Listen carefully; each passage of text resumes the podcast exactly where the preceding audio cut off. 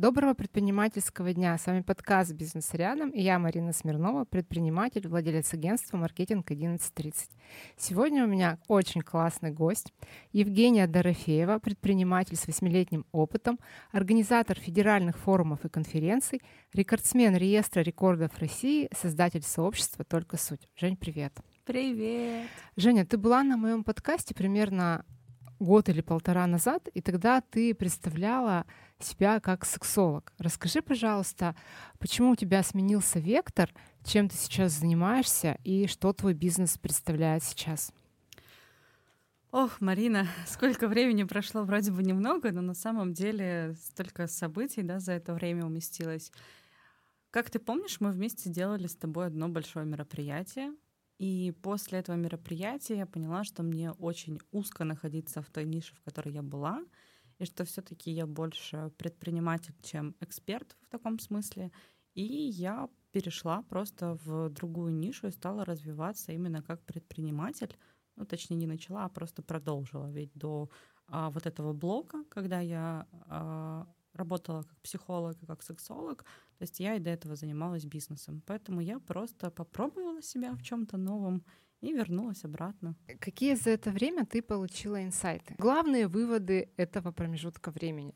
А, я поняла, что нельзя останавливаться, когда у тебя есть внутри потенциал.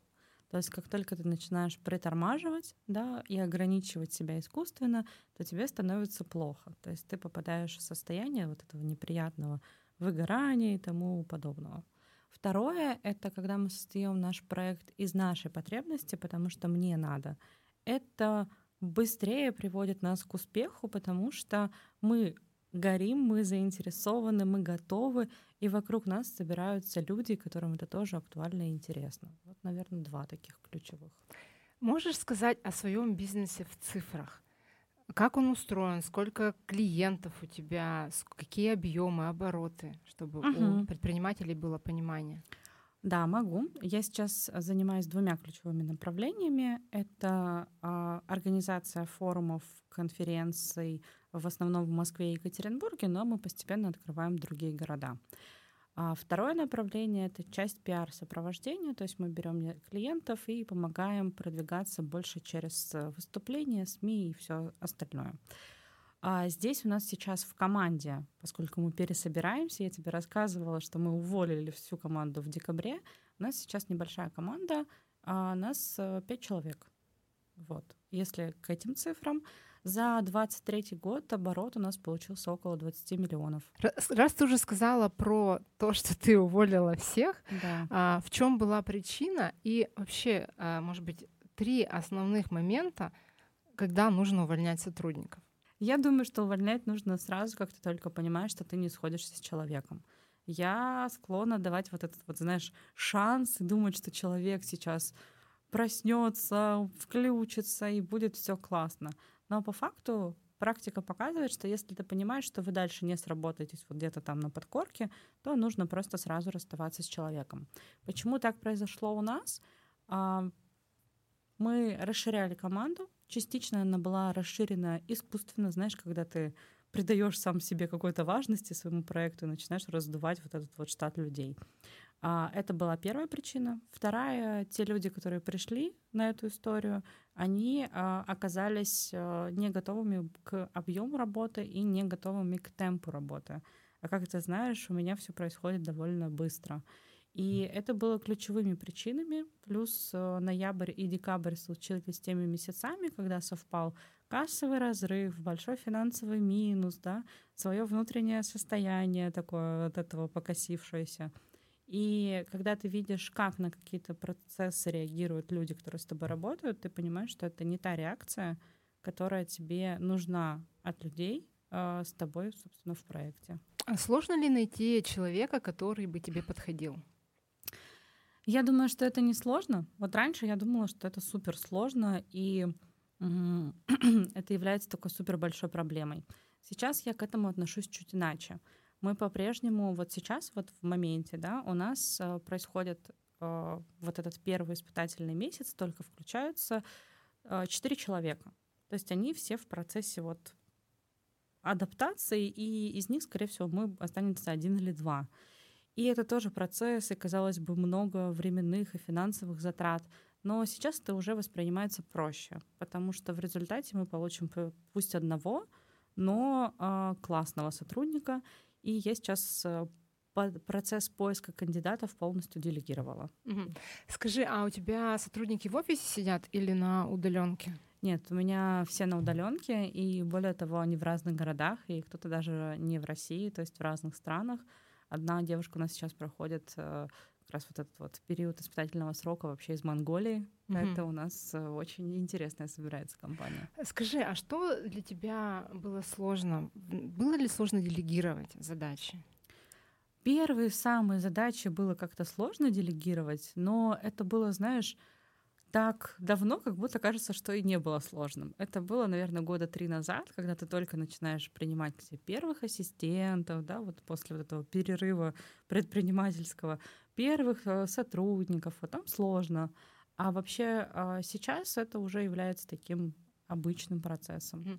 А что, как ты контролируешь сотрудников? Какие, какие у тебя, может быть, схемы, системы, ага. способы? Я люблю, когда сотрудники могут быть автономными, когда у них есть свои идеи, свои мысли. И весь мой контроль сводится к чему? К постановке плана в начале э, дня и к сверке результата. То есть у нас есть короткие планы, есть длительные. И по факту мне важен от них результат. И в процессе дня я не спрашиваю, ты сделала, ты сделала, ты сделала, потому что я, во-первых, себя от этого отучала, потому что я еще тот контролер, который контролировать нужно все. А второе, так получается эффективней. Для наших слушателей расскажи, пожалуйста, какого формата мероприятия ты проводишь. А, мы с тобой проводили в Экспо на тысячу человек. Как ты выросла за этот период? Э, какое мероприятие самое большое ты провела, организовала? Ну, не тысяча у нас там была. Ну, поменьше. 600 мы зафиксировали, да, будем честны с собой. А, что я провела за это время? Я на самом деле сейчас провожу как маленькие мероприятия на 10 человек, это бизнес-завтраки, а, так и провожу большие конференции. Самая большая была, там было больше тысячи человек. Это было в Сколково в октябре. Кроме этого, вот в Екатеринбурге мы проводили только суть бизнес, там получилось почти 900 человек а, в сентябре этого года. То есть а, в Москве мы проводили мероприятия и на 300, и на 500 человек. То есть у нас сейчас такой широкий разбег от 10 человек до 1000. Но в октябре будем ставить планку новую, 4000 человек. Слушай, ну это очень круто. Расскажи поподробнее, что за мероприятие будет. 6 октября, это, видишь, уже стало традиционным, я хотела снова 17 или 18, но зал занят. Угу. Мы сняли снова экспо, мы, это я и мой мозг, сняли угу. снова экспо, в этот раз на 4000 человек. И это будет только суть снова бизнес и мышление. То есть в основном uh-huh. у нас все мероприятия сейчас вокруг двух тем: uh-huh. это бизнес и мышление. Uh-huh. Скажи, пожалуйста, а легко ли ты рискуешь? То есть вот так вот вписываться в проекты? Э, да. Легко ли тебе это дается? Легко. Я понимаю, что смета этого мероприятия больше 10 миллионов. Уже сейчас вот из того, что понятно, ну и закладывая то, как обычно бывают риски, это примерно будет миллионов 12. То есть примерно вот в этом разбеге. Довольно легко. А, я пока понимаю только, как окупить половину мероприятия, то есть из того, что я могу просчитать уже сейчас. Вторую половину вот э, сейчас достраиваю в голове, но я не беру пока билеты, и а, я еще не начинала продумывать партнерские предложения. Вот. Ну, в крайнем случае я потеряю только деньги. Угу. Скажи, а в целом ты можешь, так как ты постоянно вращаешься вот в этой среде организации мероприятий, ты можешь рассказать, что сейчас происходит, какие тренды угу. в целом по бизнес-ивентам, чего ждать? Ну смотри, во-первых, сейчас все будут больше нишеваться в, как раз э, по нишам, да, по своим строители, предприниматели и так далее, и так далее. Потому что этот год был очень богат на события именно в инфосфере — а спикеры сейчас приходят, говорят, а можно мне бизнес-аудиторию? А можно мне бизнес-аудиторию? А бизнес-аудитория мало ходит и плохо на такие мероприятия, ее нужно постоянно mm-hmm. чем-то удивлять. Соответственно, удивлять аудиторию в Москве довольно сложно. Поэтому все, это вторая тенденция, едут в регионы сейчас проводить мероприятия. Mm-hmm. То есть мы увидим сейчас, как в разных городах будут всплески крупных событий, скорее всего, от одного какого-то провайдера, да, который вот берет несколько экспертов и везет их по городам, mm-hmm. продвигая таким путем. Ну и третий момент, поскольку все в этом году хотели каких-то супер цифр большого масштаба, то в этом году все будут обратно возвращаться к камерному формату. И основным э, таким форматом будут мероприятия на 40-50 человек, то есть вот до вот этой цифры, до 50, чтобы сохранять камерность, атмосферность и более глубокое погружение в людей. И тогда спикеры, то есть все же переводится в конечном итоге в деньги, зачем mm-hmm. люди да, выступают, все переводится в деньги. И вот э, если мы берем регионы, мероприятия до там, 50 человек и узконишевое, это сейчас самое такое тройное комбо для получения максимального финансового результата в итоге. Угу. Ты сказала, что очень сложно бизнес-аудиторию завлечь, да, они да. Да, плохо ходят. Какими способами вы ее завлекаете, какими инструментами? И удается ли вам ее собрать? Ну смотри, во-первых, нам помогает, что мы уже два года так или иначе находимся на этом рынке нас уже знают, и часть людей просто приходят, потому что это только суть. Если мы говорим про Екатеринбург, да, тут хотя бы спасибо, в этом пом- помощь небольшая. А поскольку мы делаем мероприятия регулярно, это тоже помогает это поддерживать. Но когда вот мы собирали э, дворец молодежи, да, где у нас приезжал Игорь Ман, Радислав Гандапас, то у нас была сверхзадача завлечь новую аудиторию. Что мы делали? Мы заходили через партнерство. У нас партнером выступил даже Альфа-банк а мы заходили через э, крупные компании взаимодействия с ними. То есть применяли все то, что как раньше собирали, а, собственно, такие мероприятия, но у нас была ключевая особенность. У нас а, была а, фишка в стоимости билетов. Мы сделали намеренно низкий чек стартовый. У нас билеты стоили от 2000 рублей — и это помогло нам охватить два а, пласта аудитории. Предприниматели брали билеты за 7 тысяч, эксперты, те, кто только начинают, угу. брали билеты за 2 тысячи рублей. И, собственно, поэтому получилось сделать угу. так хорошо. А что ты можешь сказать о конкурентах? Ведь рынок действительно насыщен. Про Москву я молчу. В Екатеринбурге тоже очень много похожего mm сейчас формата, mm как у тебя. Вы общаетесь, дружите, конкурируете. Или, или... Ага. Слушай, я стараюсь со всеми дружить, то есть я угу. ни с кем не вхожу в намеренно в конфликты, потому что здесь есть два момента. А до наших мероприятий все равно сложно добраться в плане планки. Объясню почему, да, сейчас. А второй момент, а на маленькие события, когда мы друг другу помогаем, это помогает расширять аудиторию всем. Почему же до сложных вот таких мероприятий, а вот недавно мы делали тренды в сценарии, в сентябре привозили, да, хедлайнеров, и вот будем делать экспо, почему сложно доскочить? Ну, это понятно, никто ведь так рисковать, наверное, Никто так рисковать не, не готов. Поэтому в каком-то смысле mm-hmm. нам удается сохранять вот эту вот высокую планку, и, сна- и скорее им с нами сложно конкурировать, чем нам с ними. Потому что когда ты говоришь, ну я, у меня нет 12 миллионов, но я сейчас их сгенерирую, чтобы собрать мероприятие, то с тобой, в принципе, сложно становится конкурировать. Угу. Скажи, а, кроме материального а, эффекта, угу. а, получаешь ли ты удовольствие от в тот момент, когда мероприятие завершилось? А я, в принципе, не делаю мероприятия ради денег. То есть деньги для меня это такое следствие, и раскрою секрет, как я придумываю эти гениальные мероприятия. Я сижу и думаю, а где я хочу выступить? А с кем я хочу выступить, а в каком формате. То есть я собираю мероприятие под себя практически. Да, оно там обладает классными спикерами, у него появляется идея, но по факту это в первую очередь то, чего хочется мне, а дальше под это подстраивается все вокруг. Ну это очень-очень круто. Ну и неправильно со всех сторон маркетинга. Ну слушай, ну зато работает. А, скажи, пожалуйста, еще а, есть ли у тебя какие-то планы по масштабированию? Да, ты сказала Екатеринбург, Москва, угу. что еще?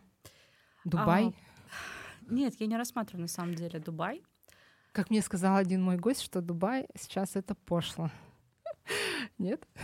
Возможно. Я не рассматриваю Дубай, а я рассматриваю города, а, в которые в нашей стране, а их очень много, у нас, считай, каждый регион можешь взять и просто ехать вот так по карте, и тебе года не хватит, чтобы все нормально сделать. Чёс устроить, да? Да. И я думаю о том, что мы возьмем сейчас Калининград и Новосибирск. У нас запланированы даты в апреле. Это тоже сначала маленькие мероприятия на 50-70 человек — Вот, потому что медиа-ресурса пока в этих направлениях нету, но мы потихонечку туда выходим. Вот, например, в Калининграде у нас будет первый бизнес-завтрак э, вот в следующие выходные. Скажи, почему Калининград? А, посмотрев, где сейчас меньше всего проходит мероприятий такого крупного формата, к которому да, мы в целом дальше идем. А, ну и, в принципе, просто захотелось Город посмотреть. Город посмотреть, да. А, классическая рубрика моего подкаста — это про ошибки. А расскажи, пожалуйста, вот за этот период времени были ли у тебя какие-то ошибки, которые тебя закалили и сделали сильнее? Миллиард ошибок. Ну давай из последнего. Из последних, да. Вот да. из последнего. Мы делали проект Сколково в Москве. Это же так круто, Сколково, угу. да? Сразу какая ассоциация у всех. Это было большое мероприятие, и оно провалилось финансово максимально. Потому что там были ошибки, начиная от э, срока реализации проекта. Очень короткий? Очень короткий. Uh-huh. Э, буквально 6 недель. Ну, то есть uh-huh. фактически реально 4 недели. То есть это был очень короткий промежуток. Э, это было маленькое количество людей в команде, которая работала над этим проектом, и, соответственно, мы получили финансовый результат, который э, ну, дал такой ощутимый минус. Угу. Ну, какие выводы ты сделала? Что? Нужно больше времени, да? Что еще? Нужно больше времени, нужно чуть иначе выстраивать командную работу, ну и нужно было, в принципе, брать другую площадку. Угу. А какие площадки, вот по твоему опыту, лучше всего отрабатывают?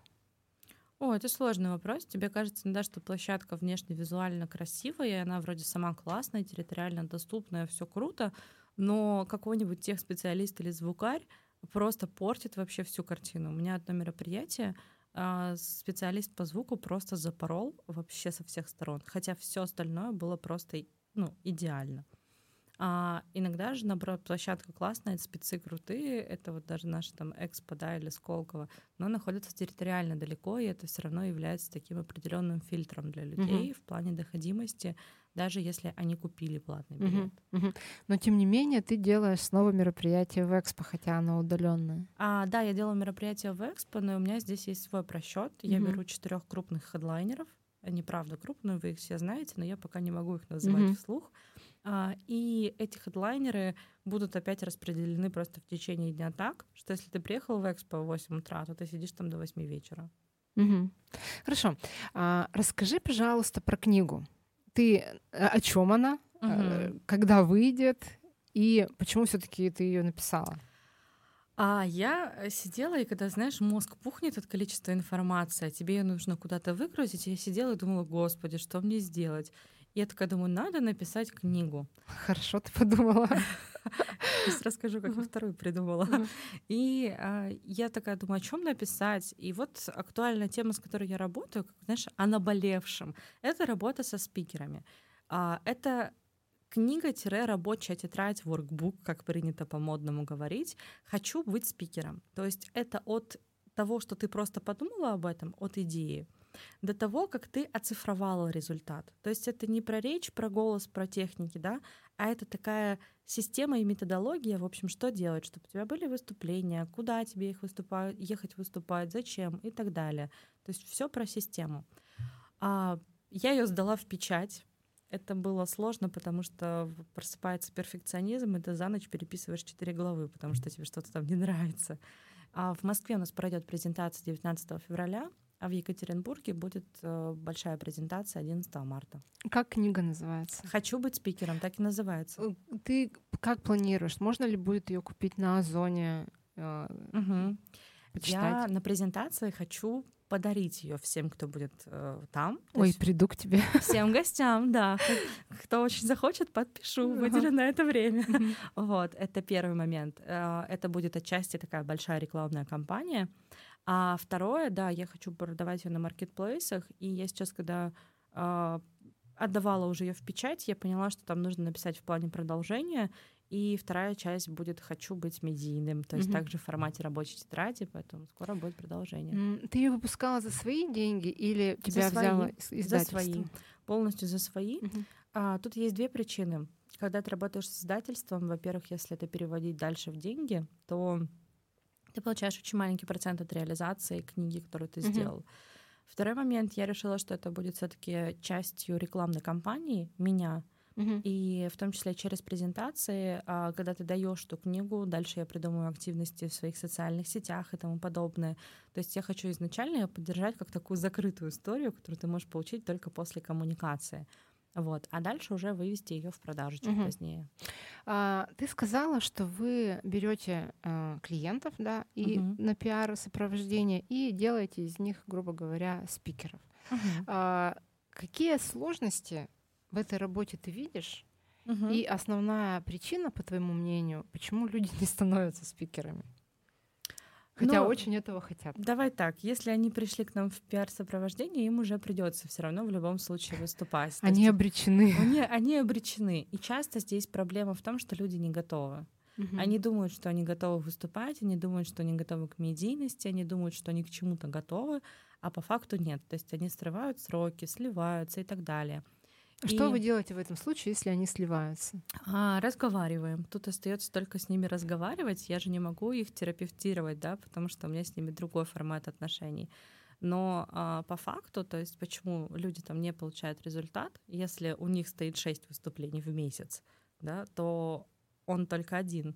То есть если мы со своей стороны всю задачу выполнили, то остается покопаться. Либо ты дальше технически что-то делаешь некорректно, допустим, воронку не простроил нормальную, а, либо второй момент — это когда ты а, эмоционально просто не готов что-то получать. Ну, я добавлю, так как у меня агентство тоже в Да. этом- поэтому специализируется, а, я считаю, что люди еще должны, которые заходят в эту историю, должны сразу понимать, что это время. Надолго. Это Да, время. да, да. И Если человек занимается, э, у него есть бизнес, он занимается управленческой работой, он должен выделить на это время, Это потому что мы точно. сталкиваемся с тем, что люди говорят, нам некогда, мы не Это успеваем. тоже. Вот. Это тоже Мгм. факт. У нас есть клиент, который, знаешь, постоянно в разных городах. Его нужно еще поймать, чтобы у него эти выступления случились. Такой, что делать?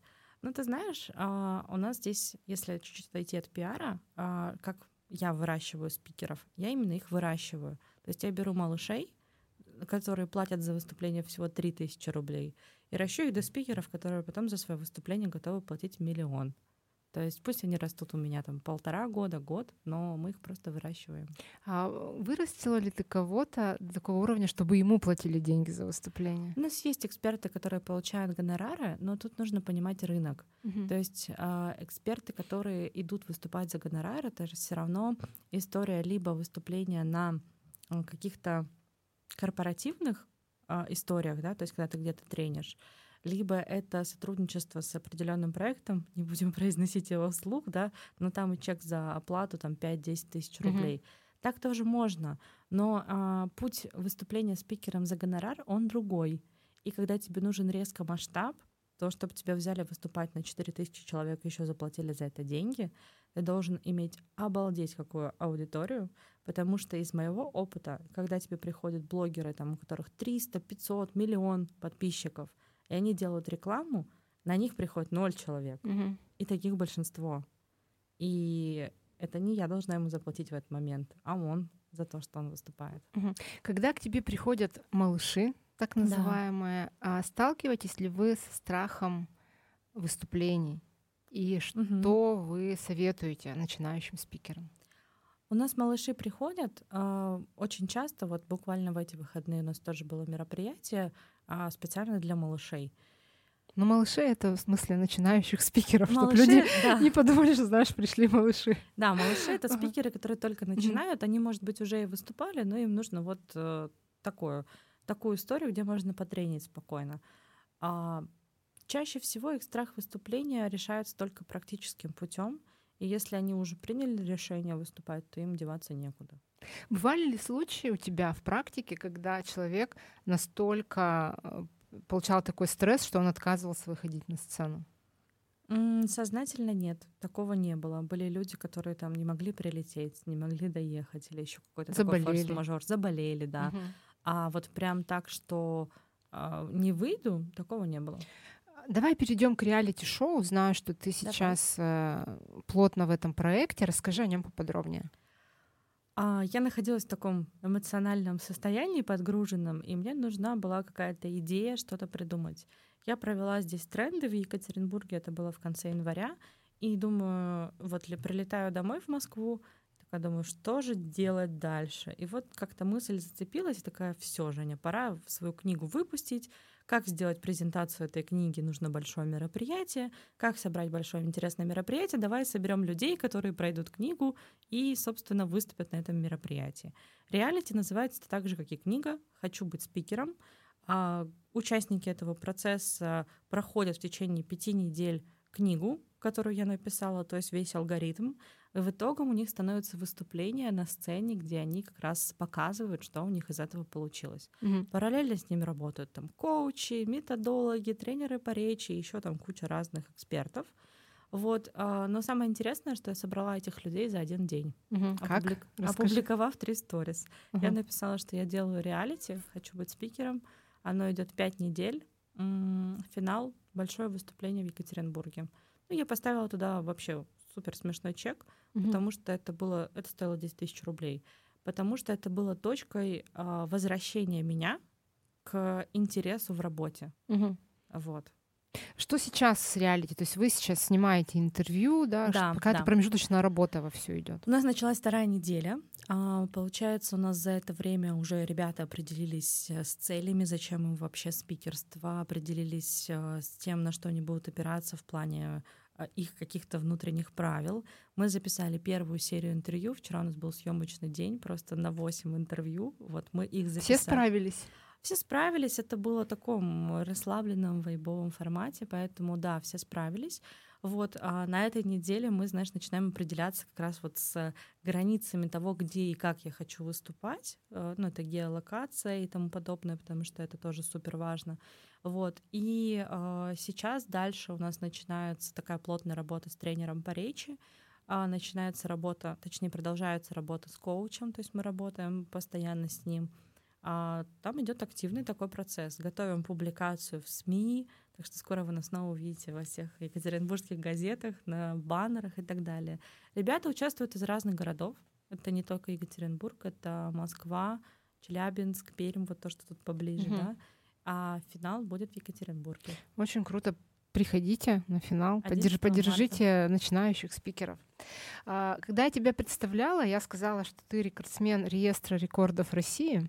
Расскажи, пожалуйста, что это и в чем рекорд?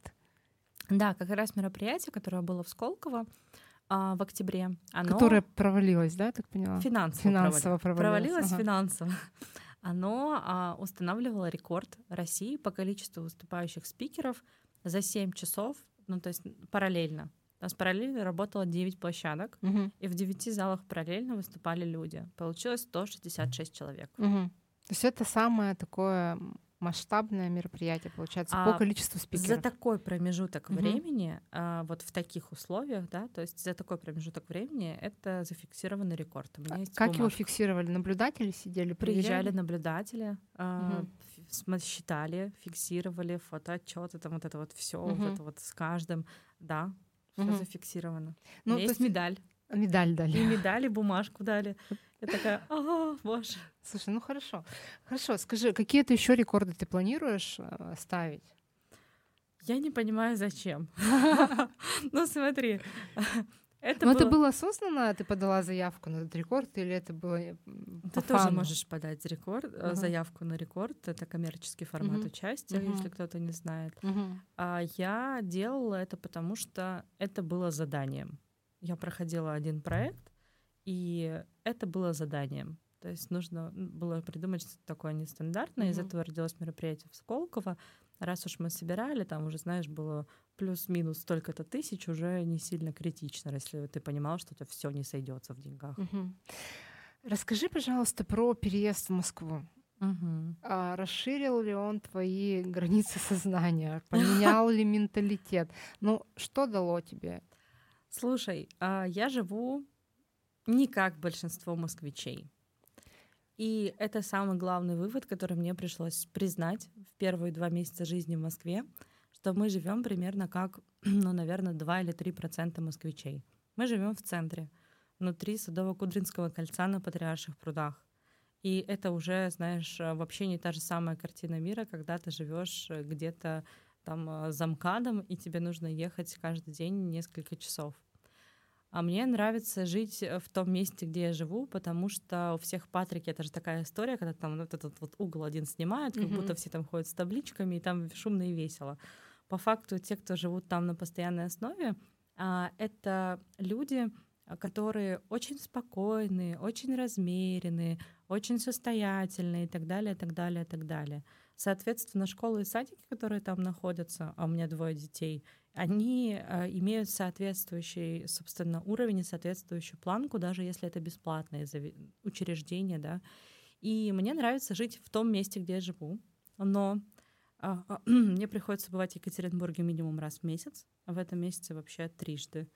Вот. И я не пожалела о том, что я переехала, но это было очень сложно. То есть э, я только переехала, у меня посыпались все рабочие процессы, которые были запланированы, ну и это отразилось на деньгах, поэтому ноябрь-декабрь, когда случилась вот эта вот история после Сколково, еще другие вопросы финансовые, то это были два самых сложных месяца в Москве. Но, опять же, эта ситуация, наверное, тебя закалила и показала, куда идти дальше. Куда идти дальше? А, она показала, что мне точно нравится жить там, где я живу. Вот. И когда приезжаю в Екатеринбург, я пока еще приезжаю в нашу квартиру, она а, еще пока не продалась. Я понимаю, что все-таки тот э, формат жизни мне сейчас сильно ближе, чем жизнь э, в Екатеринбурге. И я понимаю, что возможностей, даже если ты работаешь в другом городе, э, ну вот летаешь куда-то и проводишь мероприятия по всей России, возможности все равно начинаются в Москве. То mm-hmm. есть какие-то связи, какие-то коммуникации, они все идут все равно оттуда, как mm-hmm. бы это парадоксально не звучало. Mm-hmm. Ты сказала про детей. Uh, у меня есть тоже такой стандартный вопрос к гостям. Uh, прививаешь ли ты им предпринимательское мышление уже сейчас? Но ну, не у тебя малыши, да, по-моему? Четыре и семь лет. Четыре, ну, семь лет. Вот uh, как-то вовлекаешь ли ты их в свою профессиональную деятельность? А, они думают, что мама работает звездой, потому что когда они приезжают, они были пару раз на мероприятиях, ну, больше в таком помочь да, предорганизационном формате. У них ассоциация, что мама там где-то что-то на сцене делает. Вот. А, они не воспринимают это как предпринимательство. Но у Ярослава в школе в обычной школе есть урок финансовой грамотности. То есть им с первого класса объясняют вот эти все вопросы. И я думаю, что как стандартно это идет, с класса пятого будет какое-то еще предпринимательское обучение. Поэтому, конечно же, да, это нужно понимать как какую-то базу. Угу. Ну, видишь ли ты их э, преемниками своего дела? Я их не рассматриваю в таком ключе. Я, ну, потому что когда ты начинаешь их так рассматривать, то ты начинаешь их к чему-то определенному готовить и накладываешь на них очень много ожиданий. Я, как человек, на которого было наложено очень много ожиданий в детстве, и которому пришлось много с этим потом работать, чтобы действительно заниматься тем, чем ты хочешь, а все-таки за то, чтобы они попробовали и поисследовали то, что нравится им. И если им будет интересно то, чем я занимаюсь, и они будут готовы включены в процесс, то тогда да. Угу. Вернемся к вопросу выгорания, да, ты сказала, что конец года был очень тяжелым. Да. А, как ты восстанавливалась? Какие-то, может быть, ты можешь порекомендовать лайфхаки? Я еще не восстановилась, начнем с этого. И в процессе выгорания нахожусь, ну, наверное, с момента переезда в Москву. То есть вот эта вот история, она все стала накапливаться, накапливаться, накапливаться, потому что перед этим полгода там тоже были активных перелетов Москва и Екатеринбург уже тогда. И этот процесс э, я еще только из него выхожу. Вот, я учусь отдыхать, у меня там появляются первые выходные, в принципе. А, учусь ничего не делать, учусь иногда спать, потому что бывает процесс, когда очень много всего. Вот, и, как я тебе с тобой поделилась уже, еду завтра в небольшой отпуск. Ну, то есть для тебя, получается, это событие, да, поехать в отпуск, потому что... Да, и оно не с точки зрения mm-hmm. финансов события. Да, да, да. То есть мы же понимаем, что при желании, делая проект на 12 миллионов, если очень захочется, можно выделить себе любое количество денег да, на mm-hmm. то, чтобы поехать. Но для меня это событие именно в том смысле, что я выделяю время, и я буду отдыхать. Mm-hmm. То есть для меня это очень сложный шаг, несмотря на то, что я еду на три дня всего. И а, знаешь, я к тебе ехала, у меня сегодня с утра событий просто такого не самого приятного характера, ну, тут уже целая кучка. И ты такой, какой сейчас отпуск, нужно все решать. И такой, нет, Женя, мы завтра летим в отпуск. Угу. В любом случае. Угу. Скажи, а ты вот полетишь, у тебя выключишь телефоны или как? Не так радикально. телефон я не выключу, но мы сегодня, с, получается, с ребятами, кто работает, проставим задачи на ближайшие несколько дней, чтобы это можно было делать автономно, частично без меня. Вот, и все свои срочные задачи я тоже на эти дни закрыла. Вот, и их э, все разбираю сегодня. Угу. Ты человек, который очень увлечен и очень погружен в бизнес. Есть ли у тебя какие-то хобби для души? А, я рисую, называется пишу картины, но я этому не училась, то есть я делаю это просто, когда есть настроение с, для себя. Ты не продаешь их еще? А, я, я бы не удивилась выставки персональной. Выставка была на дне рождения. А, была я уже, показывала да? людям, но mm-hmm. я не продаю их. Почему? Потому что на самом деле мне их психолог запретил продавать. Он mm-hmm. сказал: Женя, ты из всего делаешь бизнес. Mm-hmm. Нельзя продавать картины хотя бы год. Mm-hmm. Ну, то есть отнесите этому именно как к хобби, а не к монетизации. Потому что я когда первую картину написала, у меня сразу возникла идея, как можно ее продать. И mm-hmm. поэтому сейчас не продаю. Нельзя. Ждешь, когда пройдет год. Год пройдет, да, и все. Да, да, примерно так. Ждем вот. персональную выставку. Вторую. Вторую. Да, вот. А из того, что мне еще нравится, а, и то, что я тоже откладываю, потому что это хобби, а не работа, это пение, и, ну, то есть вокал, да, и я бы все-таки хотела написать свою песню, ее выпустить, и, возможно, не одну. Вот. И еще одно занятие, которое я тоже пробовала несколько раз, но тоже откладываю все время, знаешь, потому что это менее важно. Это дрифт. То есть я mm-hmm. бы хотела поучаствовать в профессиональных соревнованиях, ну или в любительских соревнованиях все-таки вот в этом направлении. Mm-hmm. Я слежу за твоей соцсети- соцсетью иногда, иногда, а, и вижу, что ты постоянно учишься. Да. То есть а, вот какие-то лекции, курсы MBA. Что сейчас у тебя в жизни? Какое обучение идет? Сейчас только MBA, но это уже вторая программа. Я проходила первую, это было управление компаниями. Сейчас я учусь на классическом формате MBA на два года. А вот, а, и через год у меня еще начнется MBA психология. То есть у меня будет эти два параллельно MBA в разных направлениях. А что для тебя MBA? Это знания или связи? Знания. А связи — это такой дополнительный момент. Мы общаемся с ребятами, да, и, ну, то есть в процессе, но все таки это знание, потому что управленческую функцию постоянно нужно совершенствовать. А в процессы в себе тоже. То есть все процессы, которые мы там изучаем, это все то, что постоянно актуально и тебе реально надо. Поэтому для меня обучение сейчас — это в первую очередь знание, потом уже э, связи. И я хочу, знаешь, еще что прокомментировать. Вот это же инфорынок, ты видела? Весь последние два года продавали что? Не обучение, а связи. Угу. И вот сейчас одной из тенденций, это тоже связано с мероприятиями, люди будут ходить снова за контентом, а не за а, просто связями и коммуникациями. А, скажи, у меня такой вопрос возник опять же с рынком инфобиза, угу. связан и с вот этими а, проблемами крупных блогеров, связанных с налогами и так далее. У вас э, в вашем формате э, продвижения спикеров есть ли блок юридической грамотности и, например, там по маркировке своих, своей рекламы? У нас нет такого блока, mm-hmm. но мы наших спикеров э, с чем помогаем. Во-первых, ты знаешь, что у нас мы маркируем рекламу. Одни из немногих в Екатеринбурге, mm-hmm. да? Мы вот тоже маркируем. Про вот что касается конкуренции. Mm-hmm. Они до сих пор думают, что анонс мероприятия маркировать не надо. Какая mm-hmm. конкуренция, Марин? Вот. И это первое, мы маркируем рекламу. Второе, мы со всеми заключаем договора. Ты тоже это видела, mm-hmm. даже на рекламу там за 500 рублей ты заключаешь договор. То же самое со спикерами, в этом плане все прозрачно. Ну и нашим ребятам мы помогаем, если им нужно, тоже настроить все эти процессы. Угу. Ну в целом ты как относишься к законе, закону про маркировку рекламы? Я отношусь к нему так, что я не могу изменить закон о маркировке рекламы, но я могу ему, значит, что делать? Следовать, потому что проще промаркировать рекламу, чем заплатить штраф в 100, 200, 300 тысяч рублей. Угу. У нас программа уже заканчивается. Напоследок поделись э, каким-то ярким впечатлением, которое у тебя было вот за последнюю неделю. Это может быть книга, фильм, поездка, не знаю, посещение ресторана. У нас передача 18+. Да. Ладно, вернемся к бизнес, mm-hmm. да, к бизнес-впечатлениям. Mm-hmm. На самом деле, у меня из последних впечатлений за неделю я проходила блог про обучение как mm-hmm. раз организационного управления людьми. Mm-hmm. И мы разбирали а, вопросы мотивации.